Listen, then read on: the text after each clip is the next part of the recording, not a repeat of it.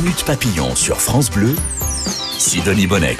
Et maintenant, on va se pencher sur la santé psychique des génies de notre histoire.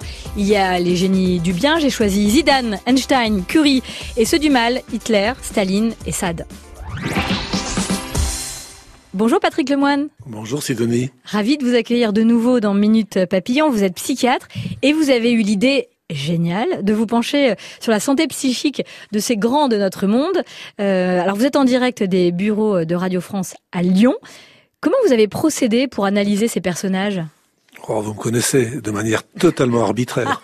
J'ai pris tous les gens que j'avais en tête. J'ai quand même fait un sondage absolument représentatif puisque c'était mes proches et mes amis. Euh, qui connais-tu comme Eugénie et j'en ai quand même sorti une liste d'une cinquantaine dans le bouquin. Euh, bien sûr, il y a des manques, forcément. Euh, il y en a que je me reproche. Par exemple, j'ai pas mis Sidonie Bonnec comme génie, c'est un grand manque. Mais ce sera pour le volume 2, bien sûr. Euh, oui, ou à moins que je mette tout au pilon à cause de ça. Enfin, oh D'ailleurs, vous publiez euh, La santé psychique des génies, génie du bien, génie du mal. C'est aux éditions Odile Jacob. Je dois dire que j'ai adoré votre livre parce que c'est passionnant. On retrace le destin de ces de ces personnalités, de ces génies, et à la fois, eh bien, vous les analysez, vous les vous expliquez leurs gestes ou leurs comportements, et on a souvent des surprises d'ailleurs, notamment sur Albert Einstein, génie de tous les génies. En tout cas, c'est le nom qui vient quand on parle de génie quelque part euh, dans le monde. Euh, vous nous rappelez, allez, en quelques mots, vraiment bref, parce que ces travaux sont assez compliqués, ce qu'il nous a apporté. Il a tout changé. En fait, il y a avant Einstein et il y a après Einstein, comme il y avait avant Pascal, après Pascal. Un génie, en principe, c'est quelqu'un qui fait qu'il y a un avant et un après. Il s'assoit sur toutes les connaissances. Avant, on était sur une géométrie plutôt euclidienne. Là, on est dans une physique de la relativité, où on explique que le temps et l'espace, ça n'existe pas vraiment, que c'est en interaction. Et ça a donné, c'est pas purement théorique, parce qu'il y a eu des tas, les centrales nucléaires, la bombe atomique, malheureusement, euh, des travaux d'Einstein. D'ailleurs, c'était un homme, euh, Albert Einstein, qui se disait pacifique. Il paraît qu'il s'en est voulu, c'est ce que vous racontez dans votre livre, d'avoir participé au développement de la bombe atomique aux États-Unis. Oui, j'en crois pas un mot, parce que Einstein était tout sauf naïf. Donc effectivement, euh, il était en Allemagne nazie. Euh, étant juif, il a dû partir parce que les... c'est avant la guerre. Hein, donc il s'est sauvé aux États-Unis. Il a bossé, bossé, bossé. Et puis une fois qu'il avait bien avancé, qu'il avait des tas d'idées, il écrit au président Roosevelt qui aussi sec s'empare du truc, fait une task force, comme on dit là-bas, et ça arrive à la bombe atomique. Et lui qui dit, la bouche en cœur, là, qu'est-ce que je regrette de l'avoir dit, c'était pas un naïf, euh, Einstein, et moi je pense qu'il savait très bien ce, qui, ce, ce à quoi euh, sa lettre allait aboutir. Mais je pense qu'on peut être génie et de mauvaise foi aussi, c'est pas défendu. C'est vrai. Et c'est un homme, Albert Einstein, vraiment hors norme. Il est mort le 18 avril 1955 à 76 ans d'une rupture d'anévrisme. Et c'est un homme dont le cerveau a été volé. Par qui et pourquoi? Oui, alors, par qui? Je ne sais pas. Ce que je sais, c'est que dans son testament, il avait dit qu'il ne voulait pas qu'on analyse son cerveau. Et évidemment, aussi c'est qu'on a volé son cerveau et ses yeux, et on l'a analysé. Et c'est vrai qu'on a trouvé un truc étonnant qui bizarrement n'a pas été exploité par euh, les exégètes, c'est que il a beaucoup plus de connexions que normalement entre le cerveau droit et le cerveau gauche. Or moi, dans ma théorie, pour être un génie, il faut être capable de faire communiquer la partie euh, irrationnelle, inconsciente, affective, celle qu'on rêve la nuit par exemple, avec la partie raisonnable, raisonnable cartésienne, euh, consciente. Et c'est euh, un coup de génie, c'est une intuition en réalité. C'est-à-dire un moment où il y a une irruption de l'inconscient dans le conscient. Eh bien lui, c'est finalement ce qu'il a parfaitement réussi. Et pour moi, une des explications, en tout cas une hypothèse explicative, c'est que bah, ces deux cerveaux, ils étaient incroyablement connectés. C'est passionnant, Patrick Lemoine. Quel est votre diagnostic euh, psychiatrique, psychique sur ce génie, Albert Einstein? Alors, euh, génie certainement, euh, c'est pas très scientifique, mais c'était quand même un sale type sur le plan relationnel, un ah peu comme Picasso. C'est-à-dire qu'il a été odieux avec sa femme, il a été odieux avec son fils, il a été quand même assez malhonnête puisqu'il n'a jamais cité les gens qui avaient fait des travaux avant lui euh, et que euh, il était dans son monde et dans son narcissisme. Euh, par exemple avec sa femme, oui, pardon.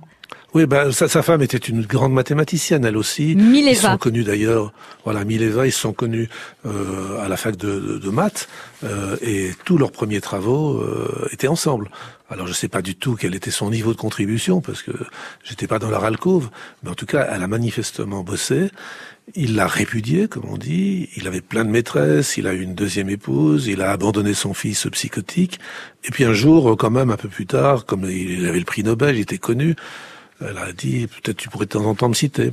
Et là, je cite, Personne ne prêterait la moindre attention à tes salades. Quand une personne est complètement insignifiante, comme toi, elle doit rester modeste et se taire. C'est ce que je te conseille de faire. C'est sympa, non? Plus violent, hein tu meurs plus violente humeur. Vous avez raison, euh, Patrick Lemoine. Euh, vous avez, il y a un personnage. Moi, c'est pour moi, c'est le génie de tous les génies, et je suis contente parce que elle a un bon diagnostic avec vous. C'est Marie Curie. Euh, elle est née en, en, 1867 en Pologne. Elle est morte en 1934 en France. C'est la seule scientifique à avoir reçu deux prix Nobel pour son travail sur les radiations, notamment. Euh, c'est elle notamment qui invente la, la, radiographie. Je fais un peu sa bio parce qu'on en a régulièrement parlé dans Minute Papillon et qu'on l'aime énormément. Et vous êtes interrogé aussi sur sa santé psychique. Et selon vous, c'était une unipolaire dépressive. C'est quoi cette pathologie? Oui, oui. En fait, euh, le trouble bipolaire est bien connu. C'est ce qu'on appelait autrefois les maniaco-dépressifs. Ouais. Et on sait qu'il y a un lien génétique, j'insiste là-dessus, génétique bien établi entre la bipolarité et la créativité. Hein. Les, par exemple, si vous prenez tous les prix Nobel, tous les grands artistes euh, super géniaux, tous les, tous les, par exemple, Mozart, les, les Van Gogh, euh, tous bipolaires. Et donc, euh, ça a été bien démontré. Et il y a une variété particulière de bipolarité qu'on appelle unipolaire parce que les gens, au lieu de faire un coup up, un coup down, un coup maniaque, un ouais. coup dépressif, eh bien, elle, elle était plutôt régulièrement déprimée. Ah oui. Alors, est-ce que c'était une dépression récurrente? Est-ce que c'était une bipolaire, forme unipolaire dépressive? Vu sa créativité, j'ai tendance à penser que c'était plutôt une bipolaire, mais le doute reste.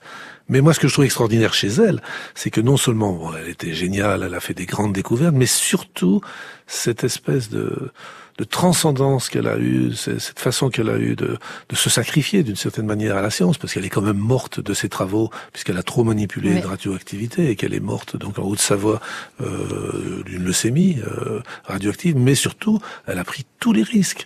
Elle a créé ce bataillon d'infirmières avec euh, des véhicules pour aller radiographier euh, les poilus dans les tranchées, ce qui était incroyable. Et puis elle vivait dans un univers franchouillard, complètement xénophobe euh, et macho. Vous vous rendez compte? Effectivement, dans l'histoire, il y a eu que deux personnes qui ont eu deux prix Nobel, c'est Linus Pauling et Marie Curie. Et vous vous rendez plus, compte Linus Pauling était un escroc en plus, en qui a beaucoup triché Donc, sur la vitamine en fait. C. Et... Ça, ce sera mon prochain livre, Ah. sur, sur, la vitamine C.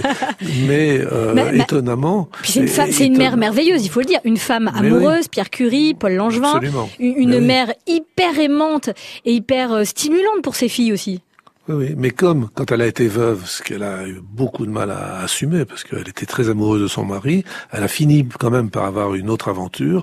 Les médias se sont déchaînés, et quand elle a eu son prix Nobel, non seulement le ministre lui a demandé de quitter la France et de pas aller à Stockholm pour recevoir son prix Nobel, et quand elle y est allée malgré tout, la presse française n'en a pas dit mot. Vous vous rendez compte, un prix Nobel français qui va à Stockholm, personne n'en parle. C'est inconcevable. Heureusement qu'aujourd'hui elle est réhabilitée et par vous notamment. Ah c'est oui. quoi sa note à Marie Curie dans votre livre? Oh, elle est- parce que je suis modeste, je lui ai Ouais. mis que 9,999 sur 10. Vous êtes presque dur, hein Minute Papillon, on en apprend tous les jours sur France Bleu.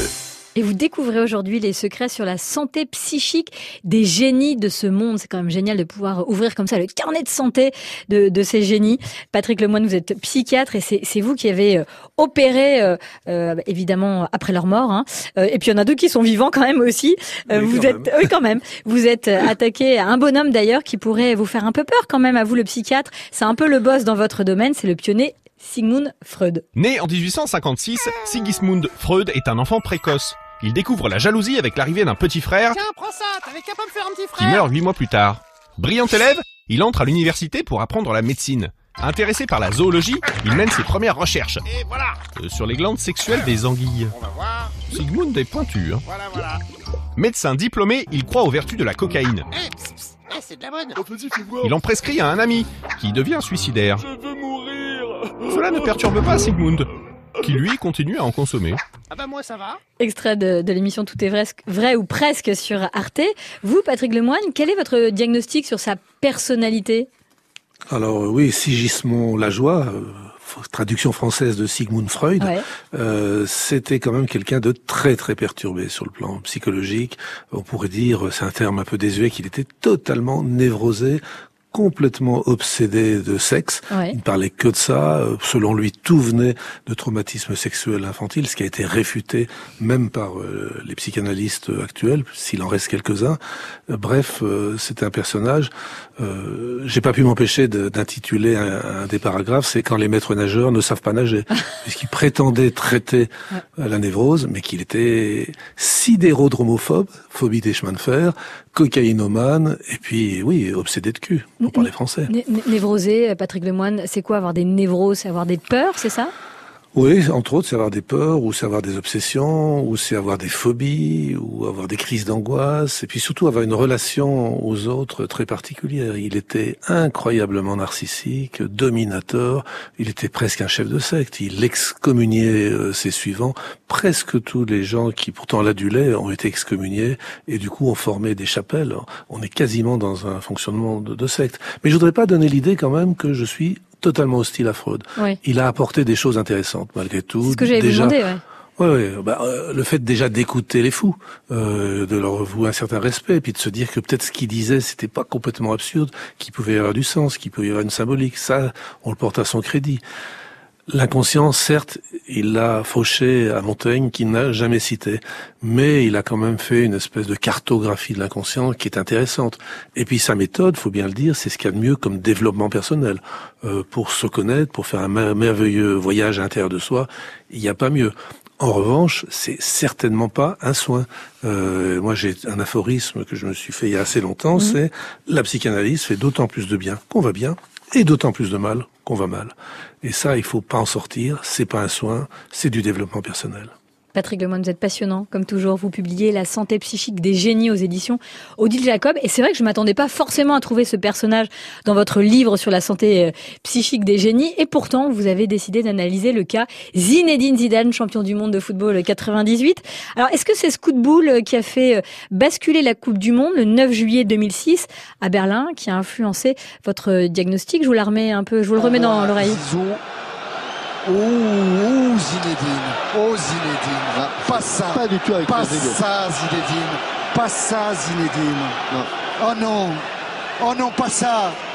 Pas aujourd'hui, pas maintenant, pas après tout ce que tu as fait. Non, mais ça se fait pas, ça peut pas se faire Ça peut pas se Monde. faire. sort un carton, il Il sort va un sortir un carton, il sort il un. Zidane. Non. Et c'est carton Oh non. rouge, oh non Et voilà ce que je redoutais, c'est épouvantable. C'est pas possible. Ah, c'est épouvantable. Alors je me suis dit, avec ce coup de boule, tous les cartons rouges qu'il a pu prendre dans sa carrière, en dépit de son talent euh, génial, évidemment, de joueur puis d'entraîneur, euh, le diagnostic doit être un peu sévère sur lui?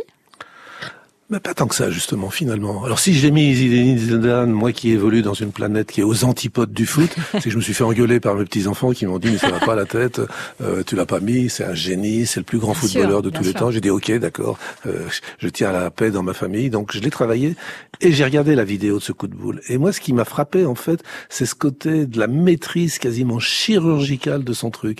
C'est pas le coup de boule de voyou qu'il envoie dans, dans, dans le nez ou dans la tronche Sans de maîtrise, non. ouais. C'est totalement maîtrisé, c'est dans la poitrine. Il était sûr de pas lui faire de mal, de pas le blesser. C'est venu après un temps de réflexion. Il est très très neutre dans son visage. Il n'est pas déchaîné. Donc à mon avis, c'est pas un truc de, de mauvais garçon, c'est pas un truc de psychopathe, c'est pas un état limite. C'est un mec qui était furieux. On ne sait pas ce que Materazzi lui a dit, qui était furieux, qui a voulu lui donner une leçon. Je pense qu'il avait analysé que de toute façon le match était plié, que ça n'avait plus aucune importance, que sa carrière il en était au bout. Est-ce qu'il a eu aussi un petit coup de, de modestie pour partir moins glorieusement que prévu? Mais euh, je pense que cet homme est un vrai modèle quand même euh, pour la jeunesse actuelle parce que c'est un bon père de famille, c'est un bon mari. Euh, alors il y a des zones d'ombre bien sûr. Il aime quand même beaucoup beaucoup beaucoup les sous, son rôle dans Alors que nous, on a horreur de ça.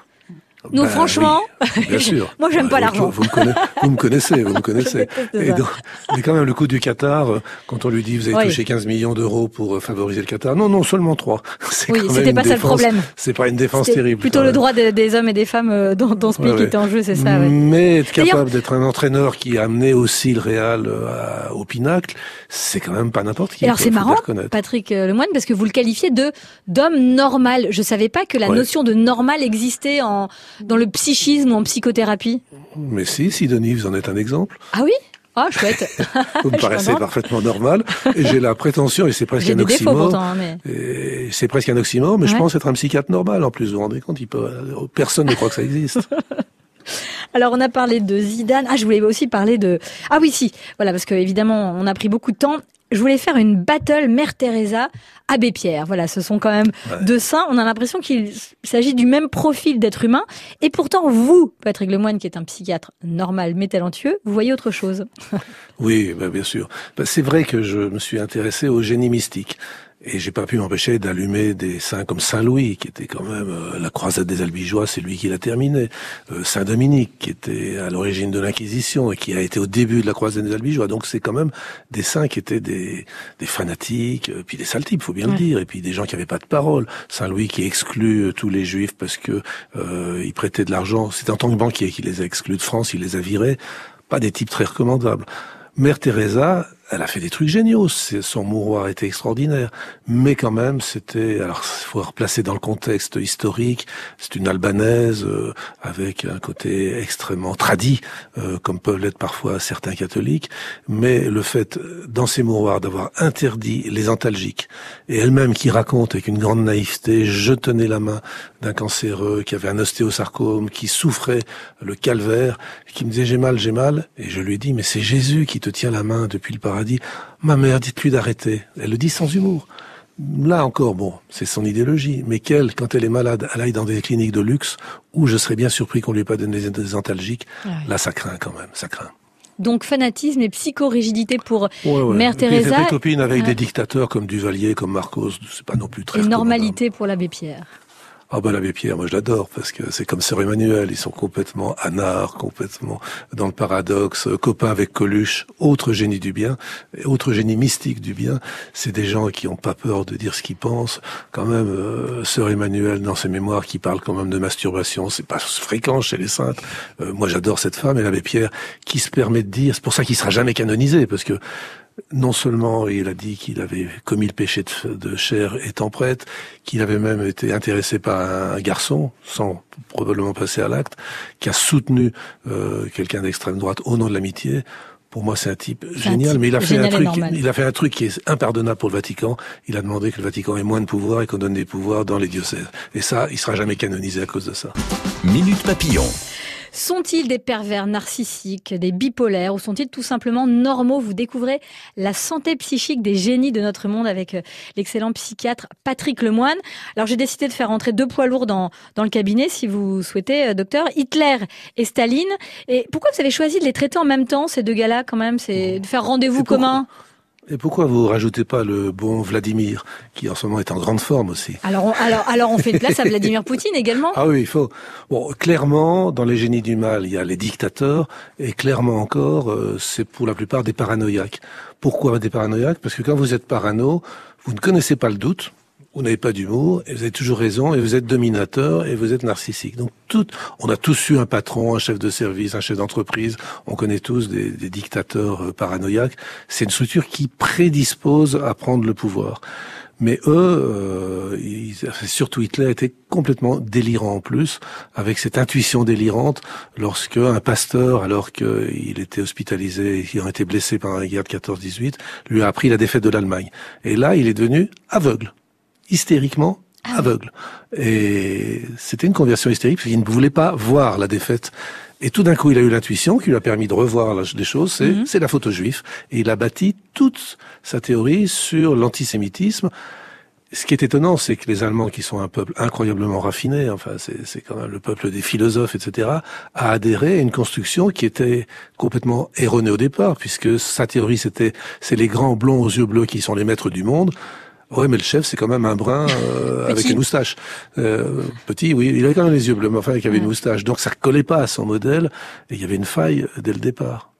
C'est incroyable. Alors Staline était aussi un paranoïaque extraordinairement méfiant. Il avait tellement peur qu'on l'assassine, qui n'est sorti qu'une seule fois du Kremlin, c'était pour aller en wagon blindé à Yalta pour négocier avec euh, Churchill et, Roosevelt, mais c'était aussi un grand paranoïaque. Mais ce n'était pas une faiblesse pour eux, c'est ça qui est dingue. Et quant à Vladimir ah ben Poutine, oui, pardon, ben, Je pense que Vladimir Poutine, comme les copains, est un paranoïaque, mais qui était assez équilibré, un petit peu à la Erdogan. Euh, ça, ça, ça, ça, ça roulait, c'était un dictateur. Et puis, on pense qu'il est sous cortisone, il suffit de regarder euh, les reportages on le voit qui enfle, qui enfle, et on sait que la cortisone est un médicament qui fait flamber le délire et qui rend très agressif. Ce qui fait que c'est triste à dire, mais pour moi, toute cette histoire de guerre en Ukraine, c'est un effet secondaire, la cortisone. Oh, c'est terrible. Et comme vous dites, c'est ah, pas une faiblesse. Ça pourrait être une faiblesse ah d'être malade à ce point. Et pourtant, ces gars réussissent à détruire leur monde. Ah, ils écrasent tout le monde. Ils sont incroyablement machos. Ils n'ont pas l'ombre d'un humour. C'est terrifiant d'être sous la coupe d'un paranoïaque. Et on voit bien que la Russie est sous la coupe d'un paranoïaque, et elle a toujours été, d'une certaine manière, la seule euh, souveraine extraordinaire, une grande dame de la Russie en 2000 ans, c'est la Grande Catherine, qui était pas du tout une malade mentale, même si elle était sex addict, mais euh, c'est assez rigolo ce qu'elle faisait. Euh, mais autrement, tous les autres, c'était des parano. Yvan le Terrible, qu'on parle de Staline, qu'on parle de Gengis Khan auparavant, même Attila, tout ça, c'était des parano. Merci de nous ouvrir les yeux, Patrick Lemoine. C'était passionnant. Il y a plein d'autres cas, plein d'autres histoires folles à découvrir dans votre livre La santé psychique des génies. C'est aux éditions Odile Jacob. Merci, à très bientôt, Patrick, j'espère. À très bientôt, Sidonie.